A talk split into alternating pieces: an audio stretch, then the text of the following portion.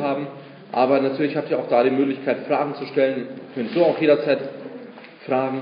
Wir wollen nicht, dass man aus dem Gottesdienst rausgeht und Fragen hat, die nicht beantwortet werden.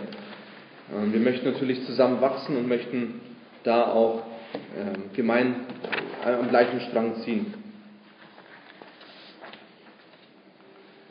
Der Daniel hat heute schon den Predigtext vorgelesen, deswegen werde ich es jetzt nicht nochmal separat tun.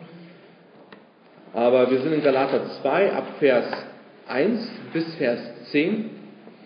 Und eigentlich ist das eine zweigeteilte Botschaft. Äh, wir schauen uns heute die ersten 10 Verse an und dann äh, im Februar, wenn es weitergeht, schauen wir uns dann die Verse 11 bis 24 an. Und heute ist das Thema das Evangelium geschwächt durch Gesetzlichkeit. Das Evangelium geschwächt durch Gesetzlichkeit. Und das nächste Mal schauen wir uns an, das Evangelium geschwächt durch Heuchelei.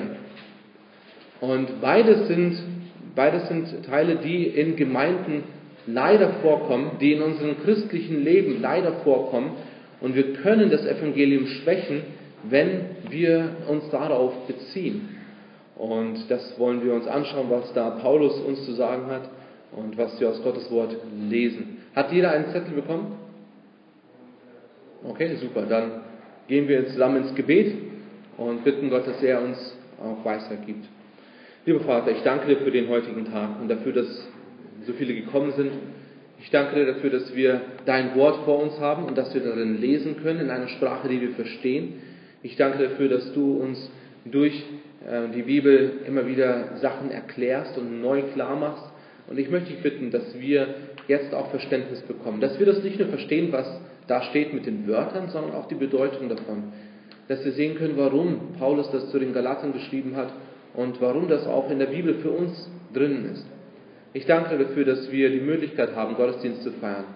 Schenke uns jetzt Verständnis, offene Ohren, aber auch ein offenes Herz, dass wir deine Herrlichkeit sehen können, dass wir Christus verherrlicht sehen können in dem, was wir jetzt lesen und hören. Amen. Wir sind in Galater 2, Verse 1 bis 10. Und Paulus hat im Kapitel 1 schon angefangen, einen kleinen, äh, eine kleine Biografie von sich selbst zu geben und auch ein bisschen erzählt, wie das bei ihm so war, als er zum Glauben gekommen ist, weil sein Apostelamt und sein Evangelium, das er verkündigt hat, angezweifelt wurde und er musste sich verteidigen. Das ist eine Sache, die eigentlich nicht geschehen hätte sollen, aber es waren Irrlehrer da, es waren falsche Brüder in Galatien, in den Gemeinden dort, und die haben gesagt, das, was der Paulus sagt, das stimmt nicht. Also es stimmt schon, aber es ist nur ein Teil davon. Aber ihr, er, hat, er hat einen großen Teil euch nicht gesagt. Und das ist wichtig, dass, dass ihr anfangt, auch wirklich Sachen für Gott zu tun, damit ihr von Gott akzeptiert werdet. Und das, was Paulus gesagt hat, das stimmt nicht wirklich. Natürlich seid ihr nur errettet durch Jesus, aber ihr müsst noch viel mehr dafür tun. Und die, die Gemeinden in Galatien waren verwirrt. Und deswegen hat Paulus ähm, den Brief angefangen und hat gesagt, mich, mich wundert es, dass, dass, ihr euch ab, äh, dass, ihr, dass ihr euch abwenden lasst von dem wahren Evangelium. Denn Paulus ist ein Apostel Jesu Christi. Er ist nicht irgendjemand, der sich das selber ausgedacht hat oder eine Gruppe von Leuten hat gesagt, du bist jetzt Apostel. Es war Jesus, der ihn zum Apostel berufen hat. Und die Botschaft, die Paulus gepredigt hat, das war die Botschaft Jesu Christi. Und deswegen äh, hat ihn das verwundert. Wir befinden uns jetzt am Ende des, äh, in den letzten zwei Predigten haben wir uns das angeschaut und heute schauen wir uns an, was das genau auf sich zu tun hat mit, äh, wie er sich verhalten hat. Irgendwann ähm, hat Paulus die Gemeinden in Galatien gegründet. Wir haben das in der ersten, in der ersten Predigt gesehen. Und dann dazwischen kamen dann irgendwelche Irrlehrer von Jerusalem und die haben eben das behauptet. Und das Ziel dieser Irrlehrer, das sehen wir im Vers 5 von Kapitel 2, ähm, denn sie wollten die Freiheit auskundschaften, äh, Entschuldigung, Vers 4, die Freiheit auskundschaften und sie wollten die Christen unterjochen. Und wie haben sie das getan? Die haben es getan, indem sie gesagt haben, Jesus plus Beschneidung, Jesus plus Feste und Traditionen und sie haben gesagt, Jesus plus Werke im Fleisch. Wir schauen uns das gleich nochmal ein bisschen genauer an. Aber das war, was diese Irrlehrer gesagt haben. Ja, natürlich Jesus allein plus. Das ist nicht Jesus allein. Deswegen kam, als Luther die, die, äh, die Reformation gestartet hat, hat er gesagt, Jesus allein, Christus allein, Glaube allein. Nicht plus, sondern nur das allein zählt. Also ihr seht, das Thema dieses Briefes und dieser Predigtreihe, ich habe mich jetzt festgesetzt, es ist Jesus plus nichts ist alles. Also das ist das, was wir, äh, was wir gesehen haben. Jesus plus nichts ist alles. Aber diese Irrlehrer haben noch viel mehr kaputt gemacht. Im ersten Kapitel haben wir gelernt, sie wollten die Gläubigen überzeugen, dass Paulus kein wahrer Apostel war. Das hat Paulus ja klargestellt und hat gesagt, ich bin ein wahrer Apostel. Dann haben die Irrlehrer behauptet, dass Paulus äh, nicht das wahre Evangelium predigt und das hat er auch klargestellt. Und dann haben sie ähm, noch mehr gemacht. Und zwar wurde behauptet, dass die, die aus Jerusalem kommen, also die Apostel, die in Jerusalem sind, auch das so predigen, dass es Jesus plus etwas ist. Das heißt also, Petrus und Jakobus und Johannes, die in Jerusalem Apostel sind, da haben diese Irrlehrer gesagt, auch die verkündigen Jesus plus Beschneidung. Und Paulus hat gesagt, Moment, so, so ist es aber gar nicht. Letztendlich, was diese Personen gemacht haben, ist Gesetzlichkeit verbreitet. Was ist Gesetzlichkeit? Gesetzlichkeit ist, Gesetzlichkeit ist richtiges Verhalten mit einer falschen Motivation oder einem falschen Glauben. Gesetzlichkeit ist nicht immer, aber oft ein richtiges Verhalten, Bibellesen oder Kleidung oder Musik oder Gebet, Gemeinde, Geld geben, Armen helfen. Das sind alles gute Sachen. Aber wenn man die falsche Motivation hat oder den falschen Glauben, das heißt, wenn man hofft, dass man dadurch Akzeptanz bei Gott erlangt, dann ist das Gesetzlichkeit.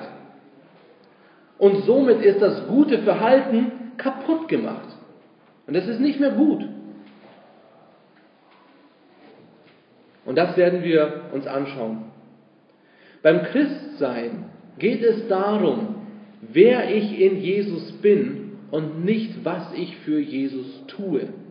Ich sage es nochmal. Christsein bedeutet, wer ich in Jesus bin und nicht, was ich für Jesus tue. Das ist ein großer Unterschied zu dem, was heutzutage, was damals gelehrt wurde. Christsein ist, wer ich in Jesus bin. Wenn es um das, wie komme ich in den Himmel? Es geht darum, wer bin ich in Jesus und nicht, was kann ich für Jesus tun. Das sind zwei verschiedene Evangelien und Paulus sagt, es gibt nur eins. Somit ist das, wenn jemand sagt, ja, du musst etwas tun, dann ist das nicht das Evangelium. Und wir schauen uns heute drei Punkte an. Das Evangelium geschwächt durch Gesetzlichkeit. Und erstens sehen wir dann in den ersten zwei Versen die Reise nach Jerusalem, also nicht das Spiel, nicht das Rumlaufen über die Stühle, sondern ähm, Paulus Reise nach Jerusalem. Dann sehen wir die Konfrontation in Jerusalem mit den falschen Brüdern. Und dann sehen wir die Einheit in Jerusalem. Also jetzt befinden wir uns nicht in Galatien, sondern Paulus schreibt über eine eine Zeit, wo er in Jerusalem war. Und wir wissen, Paulus war nach seiner Bekehrung eigene, einige Jahre gar nicht in Jerusalem. Dann war er kurz in Jerusalem, um Petrus kennenzulernen für 15 Tage. Und dann war er gar nicht in Jerusalem. So, jetzt hat, sehen wir hier, was der äh, Daniel schon vorgelesen hat, in den ersten zwei Versen. Darauf, nach 14 Jahren, zog ich wieder hinauf nach Jerusalem mit Barnabas und nahm auch Titus mit. Ich zog aber aufgrund einer Offenbarung hinauf und legte ihnen, insbesondere den Angesehenen, das Evangelium vor, das ich unter den Heiden verkündige, damit ich es nicht vergeblich liefe oder gelaufen wäre. Paulus zog nach Jerusalem und nahm auf jeden Fall zwei Brüder mit, Barnabas und Titus. Und was wissen wir über diese zwei? Erstens sehen wir Barnabas, äh, also Paulus nimmt Barnabas mit. Laut Apostelgeschichte 4, Vers 36 bis 37 und Apostelgeschichte 11, Verse 22 bis 30 sehen wir, dass Barnabas bedeutet Sohn des Trostes. Und er ist ein Levit aus Zypern, einer der ersten Christen. Er kannte die Apostel gut. Er war ein guter Mann, voll Heiligen Geistes und voller Glaubens. Er war ein Leiter. Diese Person ist ziemlich gut mitzunehmen. Wenn man irgendwo hingeht, um eine Sache klarzustellen, dann ist ein der Sohn des Trostes und er hat sein, seinen Titel wirklich ausgelebt. Aber er war ein, ein Mann voller Geistes und es war gut, dass Paulus den mitgenommen hat. Aber die zweite Person ist die Frage, warum nimmt Paulus diesen Titus mit? Nochmal, dass ihr versteht, was die Situation in, in dieser ganzen Geschichte war. Die Irrlehrer haben gesagt, um wirklich Christ zu sein, um wirklich errettet zu sein, um wirklich in den Himmel zu kommen, brauchst du Jesus und du musst beschnitten sein oder du musst die ganzen Traditionen halten. Du musst eigentlich Jude werden, um wirklich in den Himmel zu kommen. Das war das Problem. So, jetzt sagen diese Irrlehrer, ja, die in Jerusalem, die sagen das doch auch. Also Paulus, was du erzählst, das ist nicht wahr. Die in Jerusalem, die verkündigen das wahre Evangelium. Und jetzt nimmt Paulus Titus mit. Aber was wissen wir über Titus? Und ihr werdet gleich sehen, dass es interessant ist, dass er Titus mitnimmt. Titus ist laut 2. Korinther 2, Verse 12 bis 13 und auch Kapitel 7, Vers 6, Kapitel 8, Vers 6. Er war ein Bruder, ein vertrauter Freund von Paulus.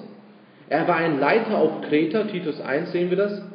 Aber er war ein unbeschnittener, wiedergeborener Grieche.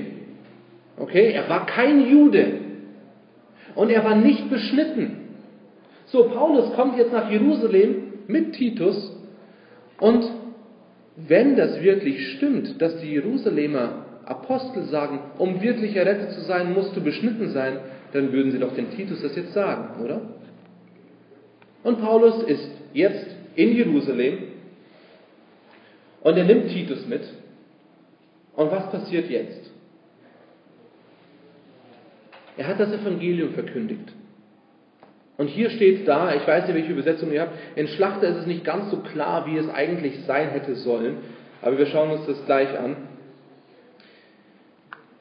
Nach 14 Jahren ist Paulus in Jerusalem. Und er predigt dort das Evangelium. Warum?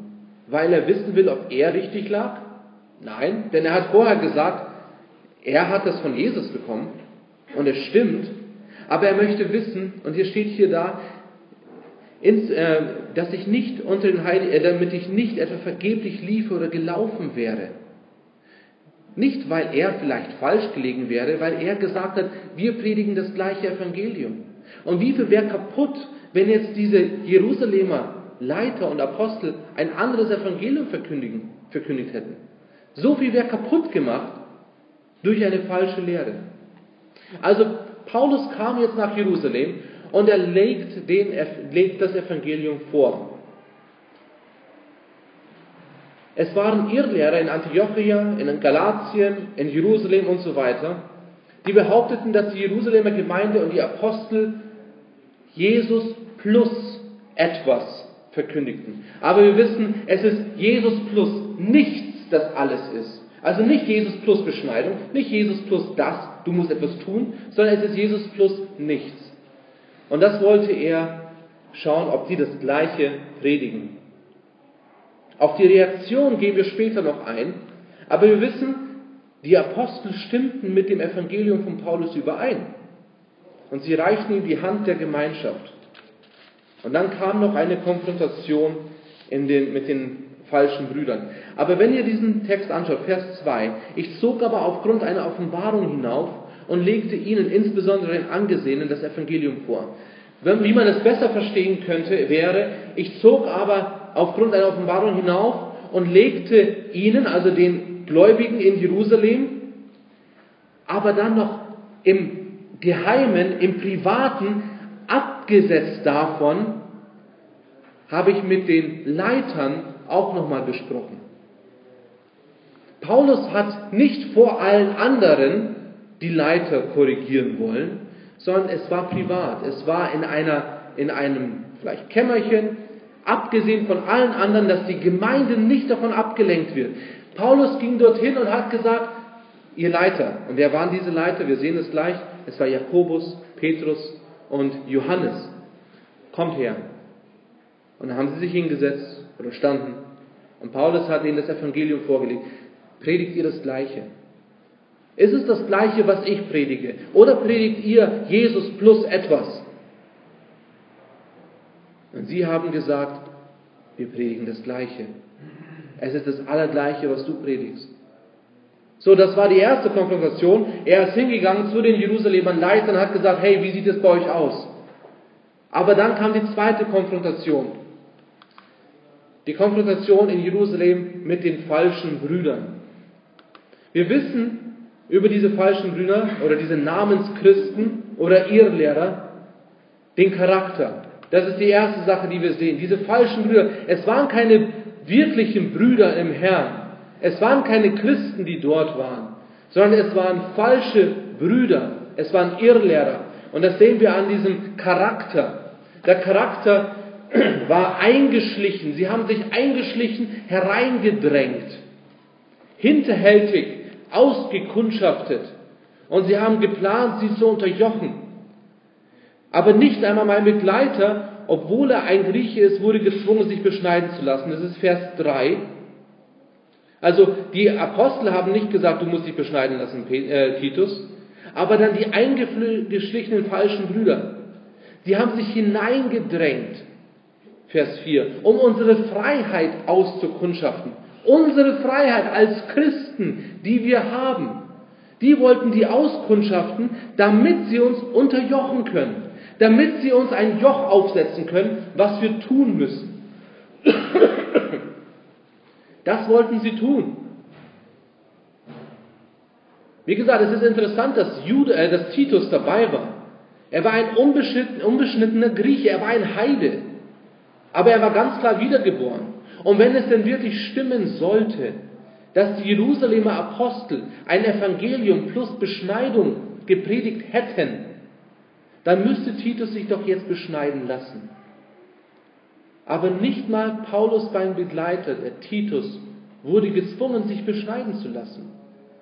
Seht ihr, ihr Galater, zu dem Zeitpunkt in Jerusalem, so viel davor als auch danach, haben die Apostel nie ein Evangelium gepredigt, außer Jesus plus nichts ist alles. Jesus allein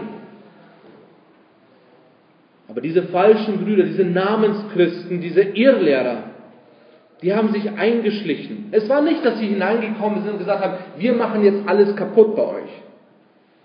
Die haben nicht gesagt, wir wollen nicht, dass ihr in den Himmel geht. Wir wollen nicht, dass ihr für Gott lebt. Nein, die haben es nicht so. Sie haben sich hineingeschlichen.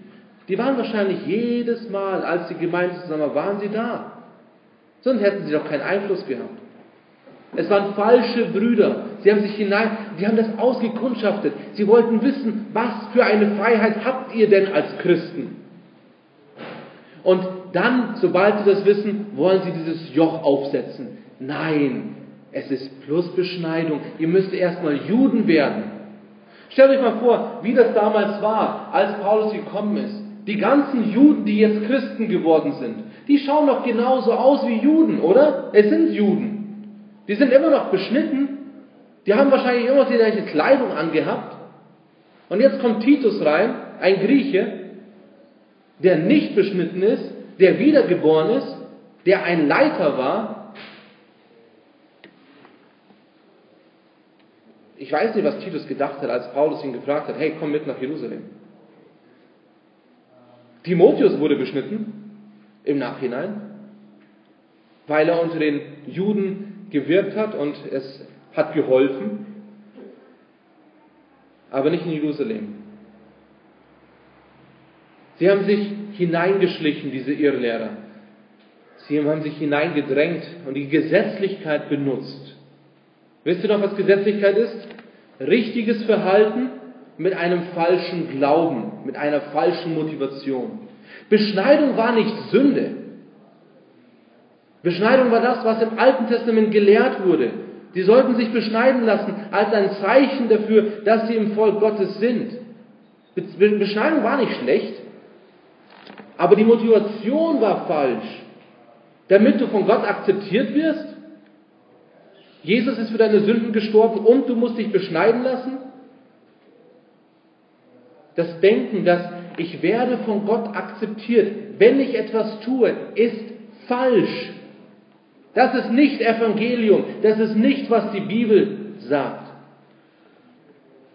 Das ist Gesetzlichkeit. Ich setze mein Vertrauen auf etwas, was ich tue.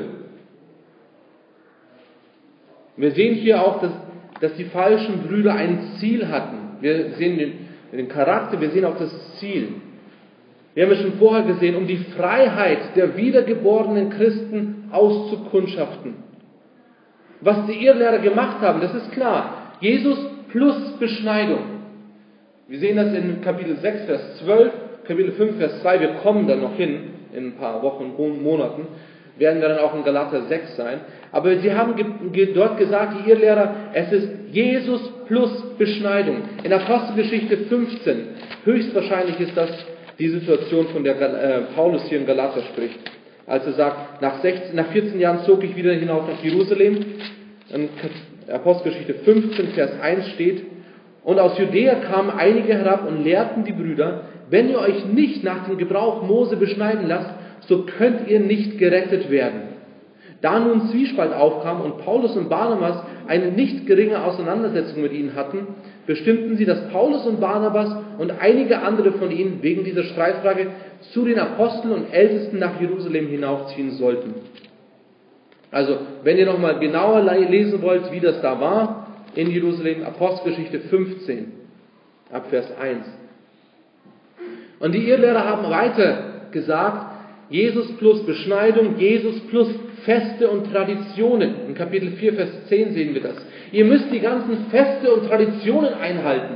Ihr müsst euch so kleiden wie die Juden, damit ihr auch wirklich von Gott akzeptiert werdet. Ihr müsst das alles tun, was die Juden damals getan haben. Und nicht nur die Juden, auch noch die ganzen Feste von den Heiden. Die ganzen Götzenopfersachen. All das müsst ihr wieder tun, damit ihr von Gott wirklich akzeptiert werdet. Was haben die Galater getan? Ja, du hast recht. Weil wir wollen doch von Gott akzeptiert werden, oder? Ist es nicht unser Ziel als Mensch, dass wir von Gott akzeptiert werden, dass er uns zu sich nimmt? Und dann die dritte Sache, die sie verbreitet haben, war Jesus plus Werke im Fleisch. Du musst etwas tun. Du musst gut sein. Du musst viel den Armen geben. Du musst das tun, tun, tun, tun. Werke, das ist wichtig. Jakobus spricht von Werken. Das ist aber nicht das Gleiche. Jakobus sagt, wenn jemand wirklich gläubig ist, dann wird er etwas Gutes tun. Die, die falschen Lehrer haben gesagt, damit ihr wirklich gläubig werdet, damit ihr wirklich errettet werdet, müsst ihr etwas Gutes tun. Das sind zwei verschiedene Sachen. Das eine ist, ich tue etwas, weil ich Gottes Kind bin. Das andere ist, ich tue etwas, damit ich Gottes Kind werde. Und das können wir nicht tun. Das ist Gesetzlichkeit. Dass wir etwas Gutes tun, ist gut. Die Bibel sagt, tu Gutes. Hilf den Armen. Aber warum ist die Frage. Warum tue ich es? Warum würden Menschen solche Sachen verbreiten? Aber schaut euch das doch mal an. Es ist doch nicht nur damals, es ist heutzutage das Gleiche. Wie viel Gutes müssen wir tun? So viele Religionen, so viele Kirchen, so viele Gemeinden, so viele Glaubensgemeinschaften sind heutzutage da und die sagen, du musst tun, damit du von Gott akzeptiert wirst. Du musst Geld geben, damit du von Gott akzeptiert wirst. Du musst das tun. Wo sagt die Bibel das? Die Bibel sagt, Jesus hat es getan.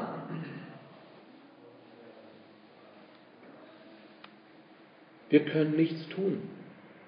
Und warum haben diese falschen Brüder das getan? Sie haben die Freiheit des wiedergeborenen Christen ausgekundschaftet, damit sie die Christen die freien Christen unterjochen können, damit sie ihn noch mehr aufsetzen können. Jetzt hast du doch endlich ein Joch wieder drauf. Das war das Ziel von den falschen Brüdern, von diesen Irrlehrern. Es waren keine Christen, es waren Irrlehrer, die das getan haben. In der heutigen Zeit ist es nicht Beschneidung. Ich habe die wenigsten Leute gehört, die gesagt haben, du musst dich als beschneiden lassen. Warum? Weil es nicht unsere Kultur heutzutage ist. Aber heutzutage ist es dann Traditionen. Oder du musst dich taufen lassen, damit du wirklich Christ bist. Du musst Geld geben, damit du wirklich Christ bist. Damit du wirklich in den Himmel kommst. Du sollst das Richtige essen, damit du wirklich in den Himmel kommst. Du sollst die richtige Musik hören. Du sollst die richtigen Sachen anziehen, damit du von Gott wirklich akzeptiert bist. So oft versuchen Menschen, eine Last aufzusetzen. Und es ist interessant, denn wenn man sich mit diesen Menschen unterhält, die dieses, diese Gesetzlichkeit vor Augen haben, dann, dann merkt man, sie setzen sich selber Regeln auf. Denn die Freiheit, die wir als Christ haben, damit kommen sie nicht klar. Sie kommen damit nicht klar, dass es heißt, du sollst deinen Nächsten lieben wie dich selbst. Damit kommen sie nicht klar. Was sie aber brauchen ist, du sollst das Richtige essen. Ah, okay, jetzt, jetzt habe ich eine klare Linie, ein klares Gesetz, daran muss ich mich halten. Oder du musst das genau anziehen. Ah, okay.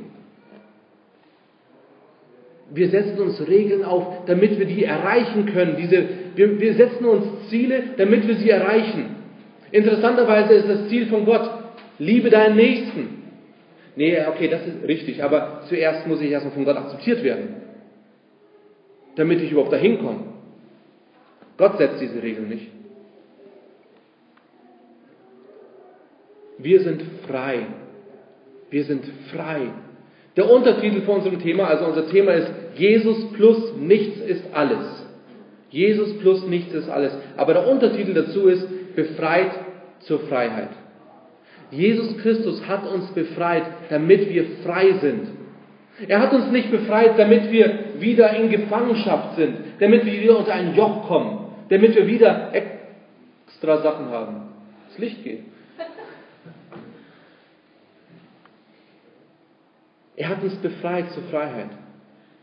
Wenn, euch, wenn heute jemand zu euch kommt und sagt, du musst etwas tun, um wirklich von Gott akzeptiert zu werden, dann sei gewiss, das ist nicht die Botschaft der Bibel. Das ist nicht das Evangelium. Nichts kannst du tun. Gar nichts. Wir sind schlecht. Da kommt nichts Gutes aus uns heraus, dass wir vor Gott akzeptiert werden können. Wir schauen gleich noch drei Aspekte dieser Freiheit an, aber vorher gehen wir noch zu Verse 6 bis 10. Und da sehen wir die Einheit in Jerusalem. Die Einheit in Jerusalem. Paulus schreibt in den Versen 6 bis 10, dass die Angesehenen nichts auferlegt haben. Von denen aber, die etwas gelten, was sie früher waren, ist mir gleich. Gott achtet das Ansehen der Person nicht. Mir haben diese Angesehenen nichts weiter auferlegt, sondern im Gegenteil. Als sie sahen, dass ich mit dem Evangelium an die Unbeschnittenen betraut bin, Gleich wie Petrus mit dem an die Beschneidung. Denn der, welcher in Petrus bekräftigt, wirkte zum Aposteldienst unter der Beschneidung, der wirkt auch in mir für die Heiden. Und als sie die Gnade erkannten, die mir gegeben ist, reichten Jakobus und Kephas oder Petrus und Johannes, die als Säulen gelten, mir und Barnabas die Hand der Gemeinschaft, damit wir unter den Heiden, sie aber unter der Beschneidung wirkten. Nur sollten wir an die Armen gedenken, und ich habe mich auch eifrig bemüht, dies zu tun. Wir sehen die Einheit in Jerusalem. Was, haben, was war die Reaktion von den Angesehenen in Jerusalem? Die Angesehenen waren Petrus, Johannes und Jakobus. Das erste war, sie haben die Hände gereicht. Die Apostel haben sich die Hände gereicht. Die Leiter haben erkannt, dass Paulus ein Apostel ist. Es war keine Bestätigung, es war nicht, oh, Paulus, jetzt bist du Apostel, weil wir haben es bestätigt. Nein, sie haben das erkannt. Paulus, du bist Apostel. Du arbeitest bei denen, die nicht Juden sind. Und wir sehen, wie Gott wirkt. Und wir sehen, dass Gott durch dich wirkt. Und wir wollen mit dir zusammenarbeiten, wir wollen an einem Strang ziehen, wir haben die Einheit gesehen und wir brauchen die Einheit. Wir haben erkannt und möchten mit dir zusammenarbeiten. Und das Zweite ist, sie haben sich den Dienst geteilt. Die Zusammenarbeit war wichtig, denn nicht nur die Juden mussten das Evangelium hören, sondern auch die Nichtjuden, die Heiden, die Unbeschnittenen. Und wir lesen, dass die zwei Parteien, also wir haben auf der einen Seite Johannes mit Petrus und Jakobus und die andere Seite Paulus mit Barnabas und Titus. Die hatten das gleiche Ziel. Sie wollten Menschen mit dem Evangelium erreichen. Jesus plus nichts ist alles. Das ist ewiges Leben. Und die haben erkannt, die eine Gruppe bleibt in der Gegend von Jerusalem und die wollen die Beschnittenen, die Juden erreichen. Wir wollen denen das Evangelium verkünden. Und die zweite Gruppe, Paulus, Barnabas und Titus, ihr bleibt bei denen oder ihr geht zu denen, die nicht Juden sind, die nicht diesen Hintergrund haben. Denn die brauchen Jesus. Die müssen sich nicht beschneiden lassen, die müssen nicht irgendwelche Traditionen befolgen. Die brauchen Jesus. Und es war nicht so, dass die Aufgaben unfair aufgeteilt waren. Es war fair, es war genau das, was jeder wollte. Sogar der Zusatz, dass in, in Vers, Vers 10, da steht, nur sollten wir an die Armen gedenken und ich habe mich auch eifrig bemüht, dies zu tun. Man könnte es vielleicht auch übersetzen, dass das war mein Ziel von vornherein. Petrus, Johannes und Jakobus haben gesagt, aber denkt auch an die Armen. Und, und, und Paulus und, und ähm, Barnabas und Titus haben gesagt, ja, das, das wollen wir doch tun. Das ist genau das, was wir vorhaben. Ihr seht, es war eine Einheit in der Lehre, es war eine Einheit in der Umsetzung. Es war nicht der Fall, dass die Jerusalemer Apostel und Leiter gelehrt haben, Jesus plus Beschneidung. Es war Jesus plus nichts. Und das ist alles. Keine Gesetzlichkeit.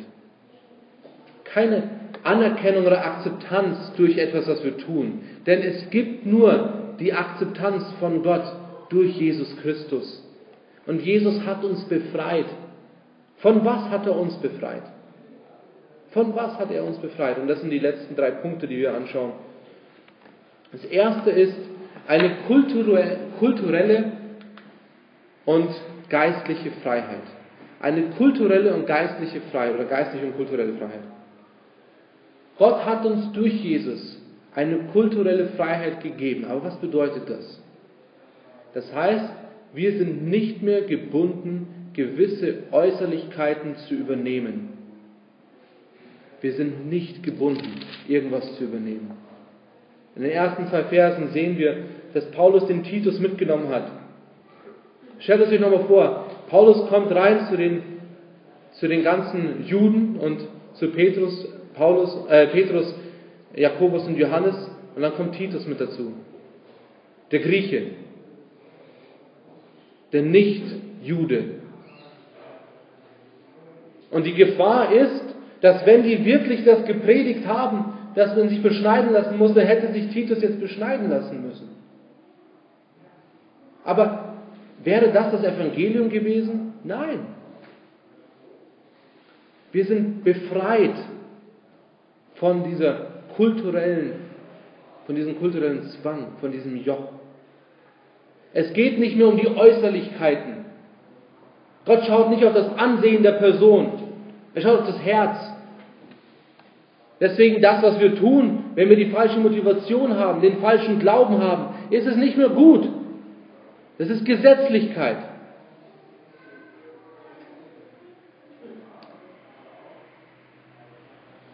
Es wurde dem Titus nicht vorbeschrieben, sich beschneiden zu lassen.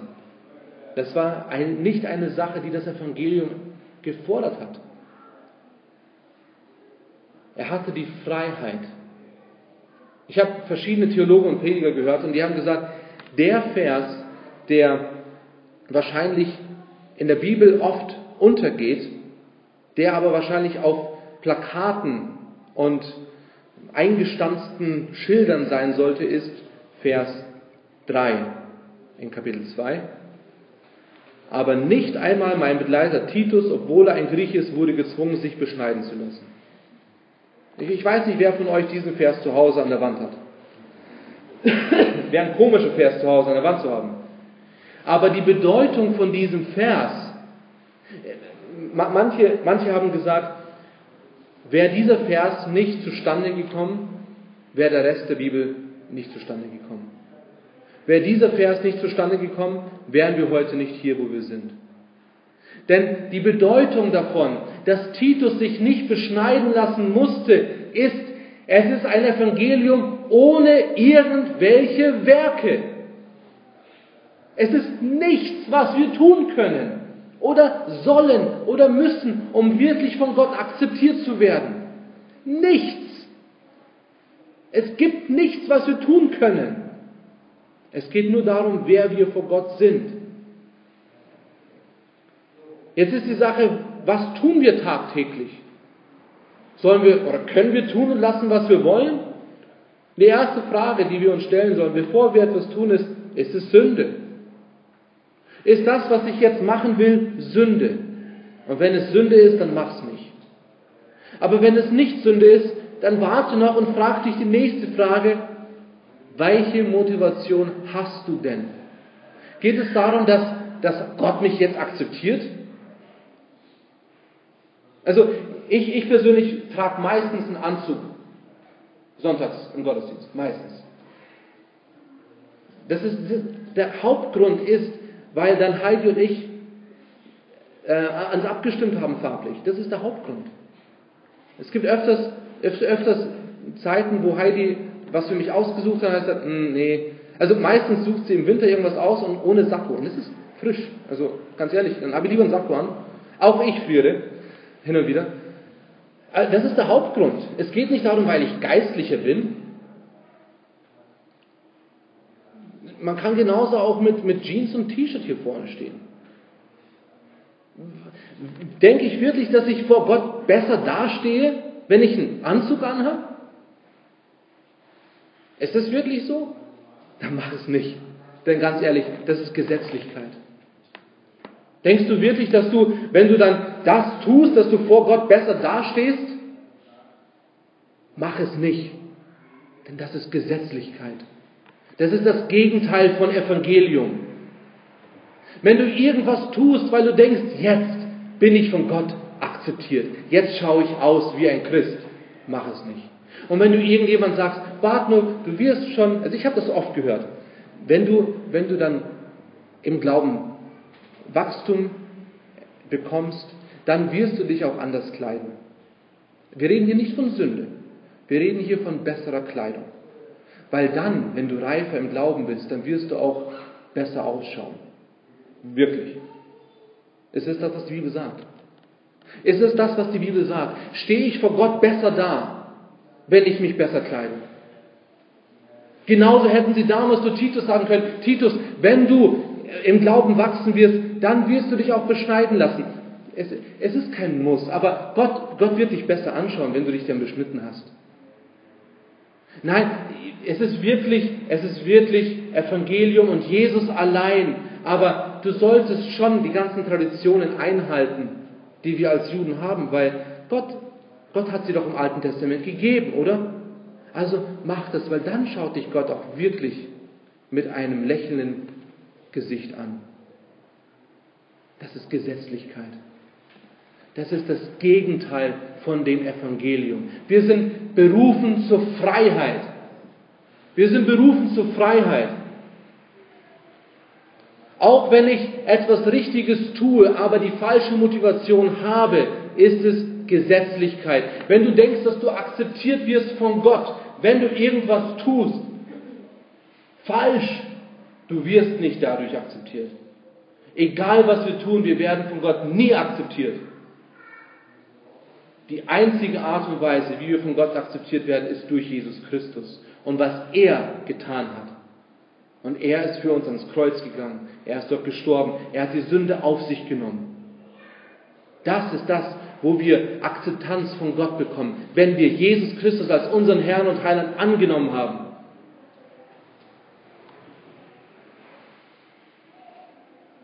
Damals war das das Thema der Beschneidung, von den Essensgesetzen, von den Festen, von, den, von der Kleidung. Diese äußerlichen Sachen machen uns nicht besser vor Gott. Es wäre Gesetzlichkeit, wenn ich sage, ihr müsst Geld geben, damit Gott euch anschaut. Wenn wir, wenn wir das, die Kollekte durchgegeben haben und der Daniel gesagt hätte, hey, äh, wenn ihr was gibt, dann, dann gibt euch Gott auch Segen. Weil dann schaut euch Gott an und gibt euch Akzeptanz. Also jetzt seid ihr meine Kinder. Das ist falsch. Die Bibel spricht davon, dass wir Gutes tun sollen. Die Bibel spricht davon, dass wir geben sollen. Die Bibel spricht davon, dass wir beten sollen. Aber wenn wir das tun, damit wir von Gott akzeptiert werden, ist das falsch. Aber die Bibel sagt, wenn du Christ bist, dann wirst du Gutes tun. Wenn du Christ bist, dann wirst du beten, weil du Gottes Kind bist. Wenn du Christ bist, dann wirst du geben, weil du Gottes Kind bist. Aus Dankbarkeit. Wenn du Gottes Kind bist, dann wirst du die Bibel lesen. Gott akzeptiert uns, weil Jesus Christus für uns ans Kreuz gestorben ist, gegangen ist, für uns gestorben ist und weil er uns die Möglichkeit gibt. Und wenn wir ihn angenommen haben als unseren persönlichen Erretter und nur auf ihn schauen, nichts plus. Wir, unsere Gemeinde ist eine freie Baptistengemeinde. Baptist ist lateinisch, heißt Täufer. Warum ist es so? Weil wir glauben, dass jemand, der wiedergeboren ist, als ein äußerliches Zeichen sich taufen lassen soll. Aber das heißt nicht, dass wenn jemand sich nicht taufen lässt, dass er von Gott nicht akzeptiert ist. Wir glauben, dass wenn jemand das wirklich angenommen hat, dann wird er sich taufen lassen. Aber wenn wir sagen, du musst dich taufen lassen, damit du wirklich Christ bist, das ist Gesetzlichkeit. Das ist nicht das Evangelium. Das sind äußerliche Sachen. Wenn ich mich taufen lasse, damit ich von Gott endlich akzeptiert werde, ist das falsch. Aber du sollst dich taufen lassen. Also die Motivation muss sich ändern. Die Motivation, Motivation soll sein, weil ich ein Kind Gottes bin. Aus Dankbarkeit will ich etwas tun.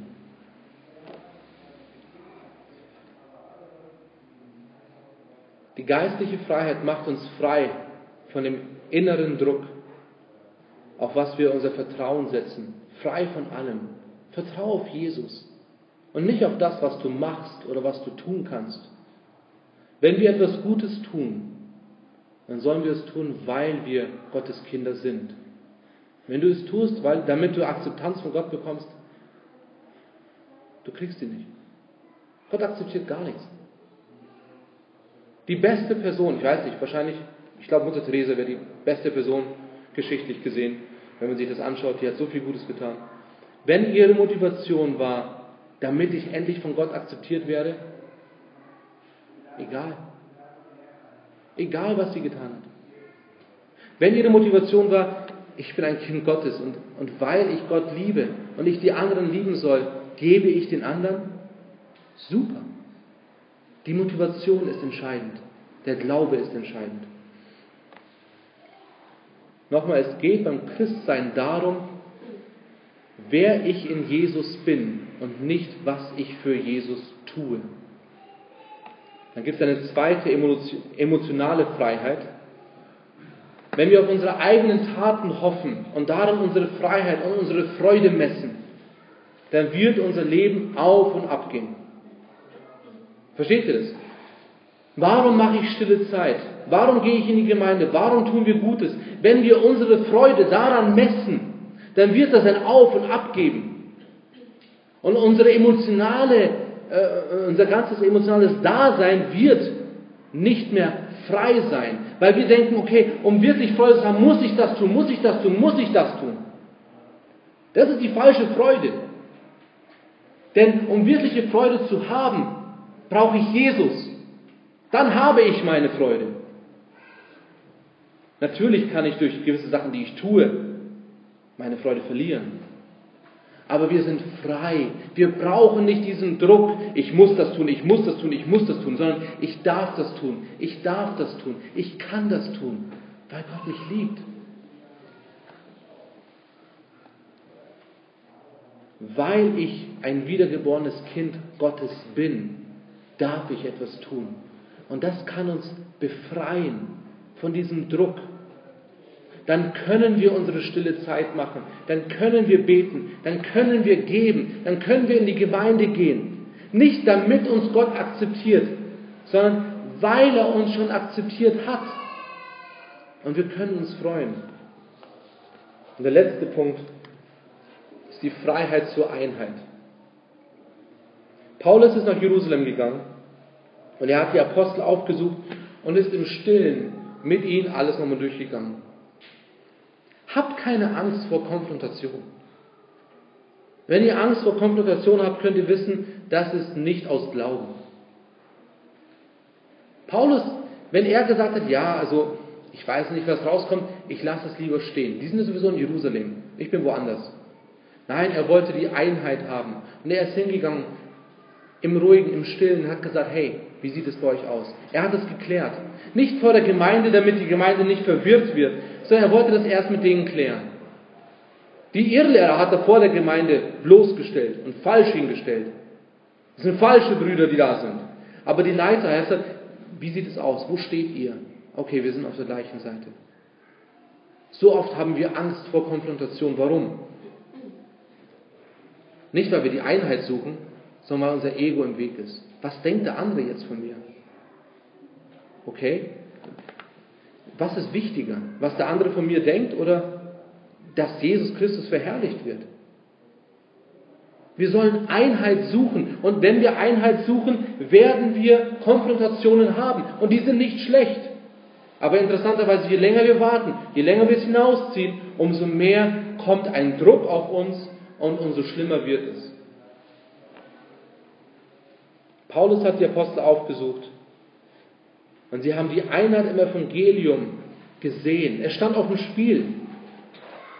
Und die Frucht von Paulus stand auf dem Spiel. Somit hat er gleich gehandelt. Er ist sofort nach, oder nicht sofort, aber er ist gleich nach Jerusalem gegangen und hat die konfrontiert. Habt keine Angst vor Konflikten. Aber euer Ziel, unser Ziel soll sein Einheit. Jesus Christus steht im Mittelpunkt. Und deswegen sollen wir die Einheit suchen. Und wenn die Einheit nicht da ist, dann ist der Friede nicht da.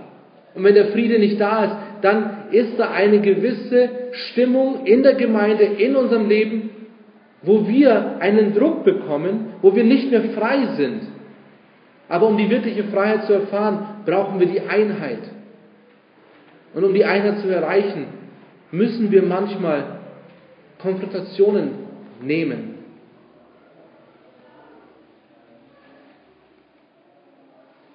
Es geht nicht um uns, es geht um Christus. Es ging nicht um Paulus. Paulus wurde angegriffen, aber es ging dem Paulus nicht darum, oh, jetzt stehe ich schlecht da. Es ging dem Paulus darum, Jesus steht schlecht da. Die Menschen, die Jesus erkannt haben, denen wird jetzt erzählt, du sollst etwas tun, damit du gut dastehst, damit Gott dich akzeptiert. Das ist nicht wahr. Also ist er hingegangen, hey, ist das wirklich, was ihr predigt? Nein, es ist nicht. Gut, ihr falschen Brüder, es ist falsch. Macht das nicht. Damit jeder wirklich erkennt, es ist Jesus plus nichts. Jesus allein. Und wir als Gemeinde sind frei. Wir haben die geistliche und kulturelle Freiheit. Wir müssen nichts tun, um von Gott akzeptiert zu werden. Alles, was wir tun, tun wir aus Glauben. Unser nächster Lernvers wird sein Galater 2, Vers 20 für Februar. Nicht mehr Christus, äh, nicht mehr ich lebe, sondern Christus lebt in mir. Das ist genau die Botschaft, die hier ist. Das Evangelium wurde geschwächt durch Gesetzlichkeit. Lass dich nicht beeinflussen von äußerlichen Sachen. Zieh an einem Strang mit dem Evangelium. Du bist akzeptiert, wenn du Jesus Christus als dein Herr und Heiland hast. Lass dich nicht davon ablenken. Du brauchst dich nicht unter Druck setzen. Du hast die Freiheit. Alles, was du tust, tu aus Liebe zu Gott und deinen Nächsten. Du brauchst nicht denken, dass du dann irgendwie besser vor Gott dastehst, sondern weil du schon von Gott akzeptiert bist, darfst du Sachen tun. Beten wir. Lieber Vater, ich danke dir dafür, dass du uns befreit hast durch Jesus Christus, dass du uns befreit hast hin zur Freiheit. Ich danke dir, Herr Jesus, dass du für uns am Kreuz gestorben bist und dass du uns akzeptierst, wenn wir zu dir kommen, weil der Vater dich anschaut und dadurch alle unsere Sünde, alle unsere Taten weg sind. Ich danke dir dafür, dass wir als Gemeinde wachsen dürfen. Lass uns einander ermutigen, einander, einander erbauen, dass wir die Einheit suchen und dass du im Mittelpunkt stehst. Amen. Singen wir nochmal a cappella. Vater, mach uns eins. Zusammen. Vater, mach uns